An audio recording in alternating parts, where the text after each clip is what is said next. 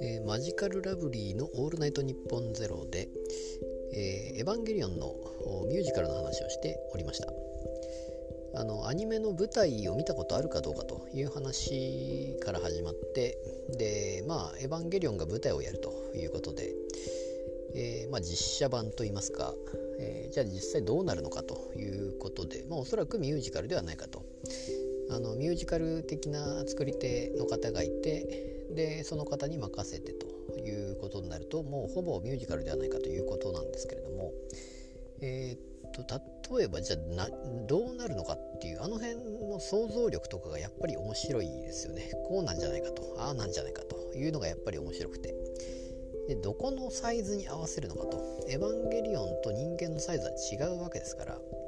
えーどっちに合わせるのかといったじゃあどの場面をやるのかっていう。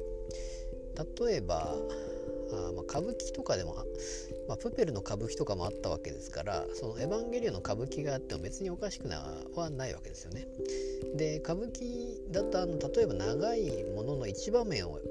描くみたいなのがやっぱりあるわけで、えーっと源平合戦とか、えのあれですよね、えー何ですか。逆落としというかあ一ノ谷。でしたっけ？あの辺りであったり確かやるんですよね、えー、熱森でしたっけ？熱森が違うのかな、えーまああの子供だから殺さないとか殺すとかみたいななんかそんな感じだったと思うんですけども、えーまあ、ああいうその源平合戦の一場面を描くみたいなのがあったりそうなると「エヴァンゲリオン」でもじゃあどの場面を描くのかということに多分なるわけですよね。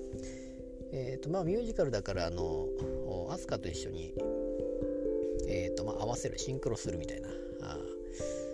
感じのところがあったりまあ確かにああいうのっていうのはあまあ踊りがあってみたいなあ、まあ、やりやすいのかなとは思いますし、まあ、有名な場面をやったりとか、まあ、八島作戦であったりですよね、えーまあ、そういうのところもあるのかなと思いますし、ま、そういうどこの場面をやるのかっていうのをやっぱり、ま、想像力そしてサイズ感であったりっていうとなかなか考え始めるとこれは面白いなと思っていて、えーこれまた始まったらまたその話になってこれまた面白いなと思いました。